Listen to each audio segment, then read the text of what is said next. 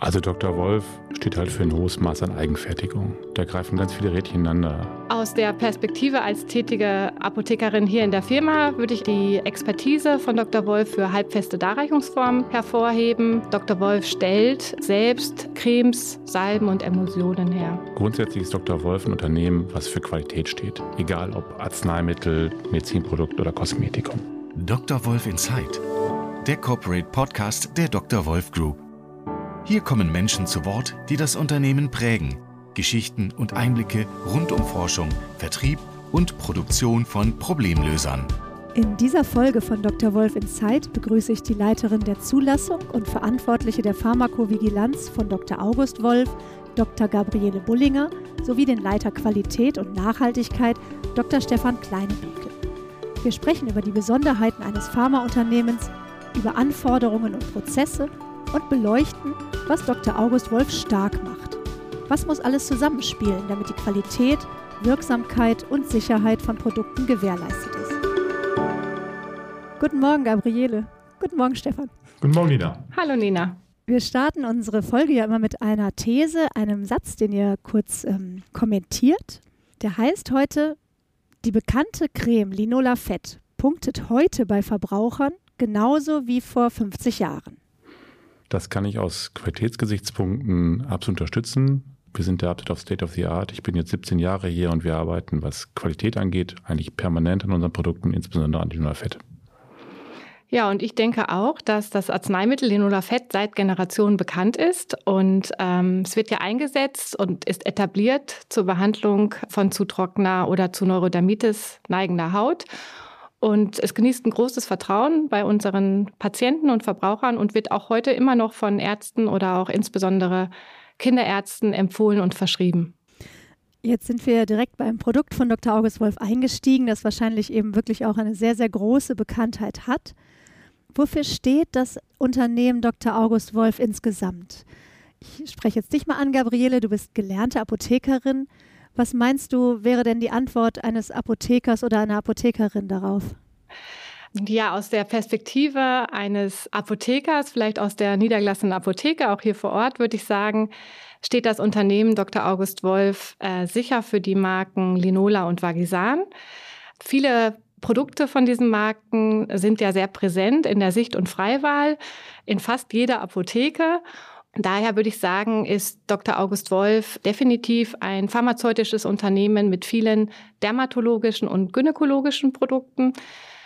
Aus der Perspektive als tätige Apothekerin hier in der Firma würde ich aber auch die Expertise von Dr. Wolf für halbfeste Darreichungsformen hervorheben. Dr. Wolf stellt ähm, ja auch selbst Cremes, Salben und Emulsionen her. Deutschland ist ja wirklich als einer der besten Arzneimittelproduktionsstandorte auch der Welt bekannt. Und wir wollen heute mal ein bisschen schauen, auch welche Prozesse dahinter sind, die ein Endverbraucher ja selten sieht in der Produktion. Stefan, du bist jetzt äh, seit 17 Jahren schon bei Dr. Wolf und warst auch über zehn Jahre Betriebsleiter, führst nun Bereiche Qualität und Nachhaltigkeit. Was ist aus deiner Sicht die Stärke unseres Unternehmens? Also Dr. Wolf steht halt für ein hohes Maß an Eigenfertigung. Ähm, wir können in Bielefeld relativ viel tun und da greifen ganz viele Rädchen ineinander. Natürlich ist ein gut vernetzter Einkauf ganz, ganz wichtig. Äh, eine sehr flexible Planung, die wir immer wieder brauchen. Wir haben hier in der Herstellung und in der Abfüllung wirkliche Experten, die das Ganze herstellen und abfüllen an verschiedenen Punkten kommt natürlich ein Qualitätskontrollbereich dazu, der halt Eingangsstoffe, Zwischenstufen, Endstufen auch intensiv prüfen muss und es auch tut. Äh, wir haben unter anderem auch eine eigene Mikrobiologie, das zeichnet uns wirklich aus. Und am Ende kommt ein Produkt raus, was dann auch verkehrsfähig ist. Die Klammer herum bildet natürlich ein funktionierendes Qualitätsmanagement und natürlich eine enge Zusammenarbeit mit dir, Gabriele, mit der Zulassung. Ja, wir in der Zulassung müssen eure Daten dann ja häufig sammeln oder dokumentieren diese dann auch in einem Dossier, welches wir vor die Behörden bringen. Und da ist Abstimmung dann wichtig. Wir stimmen uns ja auch viel im Alltag ab, sodass wir immer Compliance haben zwischen der Arzneimittelherstellung in unserem Betrieb, in den ganzen Abteilungen, die du genannt hast, und vor den Behörden, was wir gemeldet haben und was am Ende dann auch genehmigt vorliegt. Welche Behörden sind das? Wir haben einmal die Bezirksregierung Detmold, die unsere GMP-Compliance überprüft und überwacht. Ähm, mit der haben wir aus dem Qualitätsmanagement relativ viel zu tun. Und wir haben die Zulassungsbehörden, die für die Genehmigungen bezüglich der Verkehrsfähigkeiten zuständig sind. Also die tatsächlich die Prüfung der Unterlagen vornimmt, inhaltliche Prüfung vornehmen und dann die Genehmigungen und Zulassungsbescheide ausstellt. Wenn das jetzt ein Hörer interessant findet, worüber wir gerade gesprochen haben und sich überlegt, äh, wo, in welchen Berufsfeldern könnte man denn bei Dr. August Wolf überhaupt einsteigen, Stefan, kannst du da vielleicht ein paar Beispiele nennen, wo man hier arbeiten kann, in welchen Feldern? Also in meinem Bereich, mit den Leuten, mit denen ich unmittelbar zusammenarbeite, hat man natürlich mit relativ vielen Naturwissenschaftlern zu tun. Zum einen natürlich auch Ingenieure der Verfahrenstechnik bzw. Life Science Technology haben wir viele Leute. Wir haben natürlich auch sehr, sehr gute Laboranten, Chemielaboranten. Wir bilden selber sogar Laboranten aus. Wir bilden auch Chemikanten aus. Wir haben auch selber Chemikanten. Wir bilden auch Techniker aus. Wir haben wirklich gute, wirkliche Spezialisten hier, Maschinenführer. Also schon ein relativ breites Portfolio haben wir hier. Und spannend ist für mich als Naturwissenschaftler natürlich immer der Zusammenarbeit mit kaufmännischen Bereichen. Die müssen natürlich verstehen, was wir wollen. Ich muss aber auch verstehen, was die wollen. Das heißt, man lernt auch hier immer weiter. Also lebenslanges Lernen das steht hier ganz, ganz vorne. Wenn man jetzt nochmal auf die Unterschiede guckt, denn Dr. August Wolf hat ja das Schwesterunternehmen Dr. Kurt Wolf, dort wird Kosmetik hergestellt. Stefan, kannst du nochmal sagen, was ist hier nochmal mehr, was vielleicht Dr. Kurt Wolf nicht prüfen muss? Grundsätzlich ist Dr. Wolf ein Unternehmen, was für Qualität steht, egal ob Arzneimittel, Medizinprodukt oder Kosmetikum. Wir haben natürlich hier am Standort Sudmarkstraße, wo die Arzneimittel hergestellt werden, einfach einen höheren regulatorischen Zwang. Wir hatten das eben schon beschrieben mit zwei Behörden, denen wir Genüge tun müssen. Mir ist aber besonders wichtig, dass die Produktklasse eigentlich völlig egal ist. Wir arbeiten hier sehr, sehr eng zusammen, die beiden Unternehmensteile, August Wolf, Kurt Wolf, oder wir nennen sie auch Sudmarkstraße und Stadtteiler Straße hier im intern und profitieren unglaublich vom Know-how des anderen. Und das hat sich in den letzten Jahren deutlich verbessert. Das muss ich auch in dieser Form nochmal ganz klar sagen. Mhm. Welche Expertise hat denn Dr. August Wolf aus deiner Sicht, Gabriele? Ja, ich würde da vielleicht auf die eben schon angesprochenen Darreichungsformen nochmal kommen. Ähm, Dr. Wolfs Produkte sind ja in größter Linie Cremes oder auch Zäpfchen oder Vaginalzäpfchen sogar. Und da finde ich immer ganz schön unsere Produkte, die wir auch Cremolum nennen, denn ähm, das ist ja wie so eine Kunstwortschöpfung aus Creme und Ovolum. Und das Ovolum als Vaginalzäpfchen schmilzt ja bei Körpertemperatur zu einer Creme und darüber lassen sich dann Wirkstoffe halt sehr geschmeidig zur Verfügung stellen. Und Dr. Wolf ist ja ein Unternehmen, welches es seit 1905 gibt und ich finde, Dr. Wolf hat sich dahingehend äh, konsequent weiterentwickelt, sodass es uns immer wieder gelingt, spezielle Wirkstoffe in diese besonderen Darreichungsformen zu verarbeiten und dann auch mit Produkten am Markt zu präsentieren. Vielleicht können wir noch mal ein ähm, neues Produkt nennen. Nach über zehnjähriger Forschung hat ähm, August Wolf letztes Jahr ja eine verschreibungspflichtige Creme gegen übermäßige Schwitzen auf den Markt gebracht. Schwitzen unter den Achseln. Vielleicht kann man an diesem Beispiel nochmal sagen, welche Abteilungen, welche Teams zusammenarbeiten müssen, bis es soweit ist. Also die Forschung ist lange, lange voran und dann, wie geht das weiter? Ja, ich bin ja seit 2016 als Leiterin der Zulassungsabteilung hier bei Dr. August Wolf und ich bin auch direkt eingebunden worden und wir sind zum damaligen Zeitpunkt, haben wir eigentlich begonnen, ähm, mit wissenschaftlichen Beratungsgesprächen bei unserer Zulassungsbehörde, aber auch bei den internationalen Behörden in den Austausch zu gehen. Und in solchen Meetings diskutiert man dann auch schon mal die Anforderungen an das Produkt oder an das Medikament, wie es dann später im Markt präsentiert werden soll. Und da sind ganz klar unsere klinische Abteilung und Entwicklungsabteilung dann einbezogen und gefragt, um zum Beispiel das klinische Prüfprogramm für die spätere Indikationsformulierung ähm, zu besprechen und auch den Rahmen dafür abzustimmen. Dann sind aber auch ähm, unsere Vertriebsabteilungen da schon einbezogen, insbesondere wenn es darum geht, wie präsentieren oder welchen Abgabestatus hat dieses Produkt später am Markt. Kann es über die Apotheke vertrieben werden oder muss es über den Arzt verschrieben werden?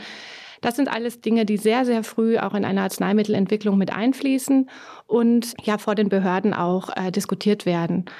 Heute ist das Produkt bereits in 23 europäischen Ländern zugelassen unter dem Namen von Dr. August Wolf. Und ich denke, so viel kann ich sagen. Wir planen da auch weiter und äh, werden das Produkt auch außereuropäisch zugänglich machen. Und auch in Deutschland ist es ja jetzt schon seit über einem Jahr verfügbar. Genau, und eben für das Krankheitsbild Hyperhidrose, den Fachbegriff hatten wir eben noch nicht genannt. Genau. Das übermäßige Schwitzen. Stefan, was muss aus deiner Sicht passieren, wenn so ein neues Arzneimittel kommt? Das ist ein ganz spannender Prozess eigentlich. Zuerst muss man natürlich sehen, aus Einkaufsseite bekommen wir überhaupt im größeren Maßstab die Ausgangsstoffe, insbesondere den Wirkstoff. Wen müssen wir da ansprechen, um auch die Mengen zu bekommen? Ein anderer Prozess, der hier stattgefunden hat, ist, wir konnten halt gemeinsam mit der Herstellung der Technik eine Spendeabfüllung bei Dr. August Wolf etablieren. Das ist auch schon echt eine tolle Leistung gewesen. Und natürlich gibt es zahlreiche neue Lieferanten, sei es nun Ausgangsstoff oder Packmaterialien, die halt auch vom Qualitätsmanagement qualifiziert werden müssen. Dazu kommen noch viele andere Abteilungen. Einer, einer alleine kann hier nichts bewegen. Ich habe jetzt ganz viele Abteilungen nicht genannt, aber es ist definitiv ein ganz, ganz großes Teamwork. Aber auch hier möchte ich wieder Brücke schlagen zum kosmetischen Bereich. Wir haben ein neues Produkt, Alpecin Grey Attack, wo eigentlich ähnliche Prozesse laufen. Und das ist ein, vom Status her ein Kosmetikum. Die Vorgehensweise ist nahezu identisch. Bei so einem neuen Produkt kann man sich das ja vielleicht noch relativ gut vorstellen. Lange, lange Forschung und dann, wie du ihr gesagt hattet, entwickelt man irgendwann Packmittel, überlegt, wie das vielleicht dann auch vorgestellt wird. Was passiert denn mit den vielen Produkten, die schon, äh, die schon länger im Portfolio gibt? Müsst ihr die weiterhin äh, sehr eng beobachten? Natürlich, das ist sogar unsere Verpflichtung. Da gibt es unglaublich viele Normen und Anforderungen, die insbesondere von der EU kommen. Die, das Pharmagesetz ist EU-getrieben. Zentral ist hier das Veränderungsmanagement, das sogenannte Change Control Management. Das steuert das Ganze. Das ist essentiell, das muss funktionieren. Das funktioniert bei uns auch wirklich, wirklich gut. Da können wir wirklich mit, mit, mit angeben. Gabriele grinst gerade. Ja. und ich nenne mal ein Beispiel ähm, aus der Qualitätskontrolle, die analytischen Methoden. Äh, wenn man ein Produkt hat, was schon wirklich über Generationen hier bei uns ist, entwickeln sich Methoden natürlich auch weiter. Das sind wir getrieben, einmal natürlich von der Gesetzgebung, aber auch von uns selbst. Man denke sich nur, wir würden unsere Produkte noch so überprüfen wie vor 50, 60 Jahren. Das würde überhaupt keiner akzeptieren. Also hier müssen wir auch immer dranbleiben. Da haben wir absolute Experten, die das bei uns äh, immer wieder auf den neuesten Stand bringen und dann auch wieder immer wieder auf deinen Tisch legen, Gabriele. Genau. Auch wir betreiben dann den Produkt Lifecycle, nennen wir das, oder Produkt Maintenance. Also wenn ein Produkt im Markt ist, dann muss es konsequent weiterentwickelt werden. Das, was Stefan gerade sagte bezüglich auch der Analytik und Untersuchungsmethoden. Also da gibt es dann keinen Stillstand für diese Produkte. Und es ist auch wichtig, dass da die Produkte immer auch nach der Erstgenehmigung weiterhin bezüglich Wirksamkeit, Sicherheit und Qualität auf dem neuesten Stand sind. Jetzt betreust du auch noch einen anderen Bereich, die Pharmakovigilanz. Was verbirgt sich dahinter? Die Pharmakovigilanz oder auch ähm, Arzneimittelsicherheit genannt, überwacht im Prinzip nach der Erstgenehmigung eines Medikamentes die Anwendung oder auch die Arzneimittel am Markt im Gebrauch durch den Patienten. Also die Kolleginnen, die bei uns in der Arzneimittelsicherheit tätig sind, die sammeln zum Beispiel neue Nebenwirkungen, wenn diese gemeldet werden. Sie bewerten diese Nebenwirkungen auch. Es können auch Wechselwirkungen mit anderen Medikamenten sein. Oder es können aber auch eigentlich erstmal ganz banale Dinge sein, dass ähm, überprüft wird oder überwacht wird, kann dieses Arzneimittel in der Applikationsform sicher angewendet werden. Also alles, was so zur sicheren Anwendung und Sicherheit des Medikamentes beiträgt, darum kümmern sich die Kolleginnen in der Arzneimittelsicherheit. Der Verbraucher soll ja wirklich auch immer stärker geschützt werden. Da haben wir einen neuen Fälschungsschutz vor ein paar Jahren bekommen. Ihr könnt das gleich nochmal genauer sagen, seit wann es das vielleicht gibt. Was hat es denn damit auf sich und was bedeutet das jetzt für uns in der Produktion, wenn so etwas Neues kommt? Das war auch, glaube ich, eins unserer größeren Projekte der letzten Jahre, Gabriele, äh, was wir etabliert haben. Der Verbraucher sieht auf der Verpackung einen zweidimensionalen Code, ähnlich wie ein QR-Code, und merkt, dass die Packung verklebt ist. Aber es gilt insbesondere für verschreibungspflichtige Arzneimittel Das ist eine Angelegenheit, die der Apotheker bei der Abgabe prüft. Also er muss diesen Code abscannen und gucken, ob dieses Arzneimittel auch wirklich von Dr. Wolf produziert wurde und prüft auch, ob das die Packung verschlossen ist oder nicht schon irgendwie geöffnet wird. Das Ganze haben wir nach und nach hier etabliert. Wir haben äh, ganz, ganz viel Packungen ändern müssen. Richtig. Weil halt auch dieser Code drauf passen musste. Wir mussten äh, Maschinen in unsere Linie integrieren. Da haben wir mindestens einen sechsstelligen Betrag investiert. Und vor allen Dingen haben wir uns ganz, ganz eng immer abgestimmt. Ansonsten wären wir, glaube ich, völlig verzweifelt. Aber ich glaube, da haben wir uns wirklich auch die, die Klinke in die Hand gegeben und sagen, wir machen was jetzt, wer macht wann was. Und äh, das wieder das Thema Teamwork, so ein großes Projekt schafft man auch nur im Team. Ja, es ist geräuschlos gelaufen für den ähm, Patienten am Markt, denn ähm, es ist mit uns mit einer Auslaufsteuerung verbunden, dass also die Arzneimittel weiter flächendeckend verfügbar sind und gleichzeitig diesen EU-Normen angepasst werden. Und ähm, das gelingt dann immer in dieser Abstimmung, in dieser Zusammenarbeit in diesen Fachabteilungen. Gibt es da weitere Dinge, die euch herausfordern? Gibt es äh, Dinge, die jetzt am Horizont aufkommen, wo ihr sagt, das wird mich oder uns die nächsten Jahre jetzt noch stark äh, beanspruchen? Jetzt im Bereich Arzneimittel gibt es immer wieder neu. Die EU kommt immer mit neuen Dingen, äh, mit, mit neuen Verordnungen, auf die wir prüfen müssen, obwohl es vielleicht gar nicht für uns relevant ist, wissenschaftlich gar nicht geht, dass bestimmte von über uns auf, auftreten. Wir prüfen es trotzdem, wir machen es auch. Wir müssen mehr Aufwand, den wir machen müssen da überlegt sich die EU regelmäßig was Neues. Und natürlich halten wir mal auch schon nach neuen Produkten, neuen Ländern. Da sind wir ja sehr offen. Das ist sicherlich dann die Zusammenarbeit auch mit dem Bereich Regulatory. Wenn man in neue Länder eintritt, hat ja jedes Land ja wahrscheinlich auch wieder ganz neue Bestimmungen. Ne? Ist das auch ein Bereich, wo ihr dann, äh, Gabriele, eng zusammenarbeitet? Das auf jeden Fall. Ich sehe jetzt vielleicht so als Ergänzung, was du gesagt hast, Stefan, auch vor allen Dingen eine Herausforderung bezüglich der Lieferketten, Verfügbarkeiten. Das ist ein großes Thema, denke ich, auch gerade für essentielle versorgungsrelevante Arzneistoffe und Arzneimittel.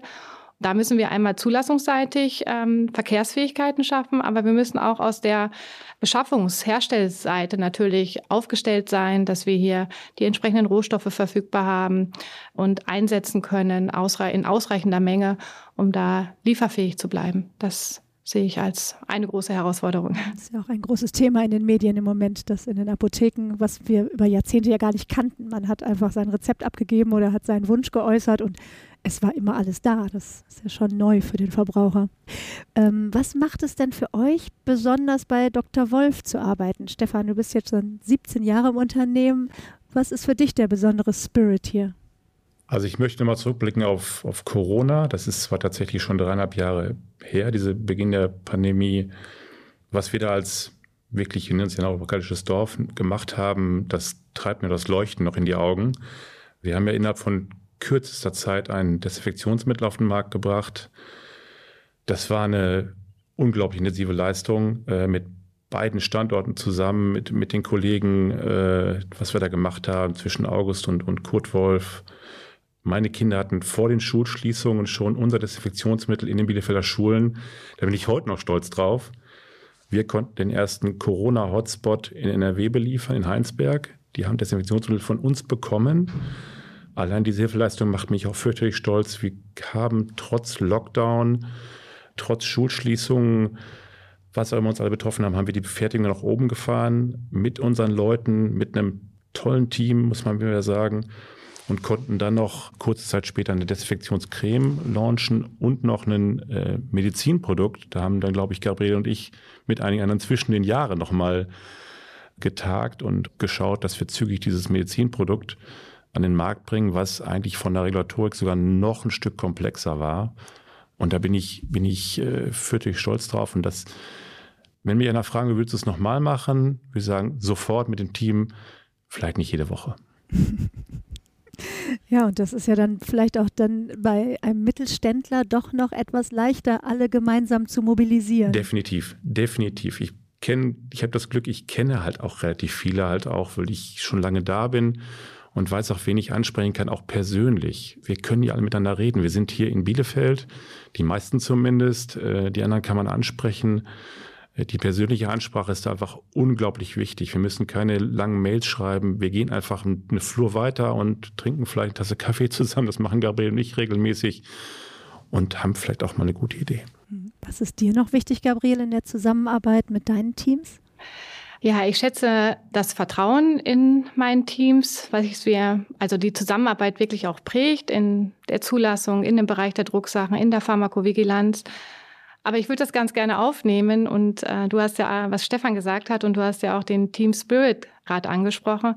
Ich glaube, das ist ein sehr schönes Beispiel, was du genannt hast, Stefan, ähm, aus der Corona-Zeit. Da hat man das tatsächlich gespürt, dass aus so einem Teamgeist ja fast schon so eine kreative, schöpferische Kraft entstehen kann, die wir entwickelt haben. Und daraus kann Dr. Wolf dann meines Erachtens auch Neuentwicklungen Veränderung oder vielleicht sogar Visionen realisieren. Und ich denke, da spreche ich für uns alle.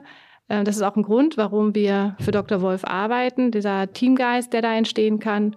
Und vielleicht ist es am Ende dann auch einfach der ultimative Wettbewerbsvorteil, den wir dadurch generiert haben aus diesem Team Spirit. Das finde ich sehr, sehr schön. Ja, vielen Dank für das Gespräch. Wir haben unsere Zeit auch schon erreicht. Danke euch, dass ihr Zeit hattet heute Morgen. Danke auch. Hat Spaß gemacht.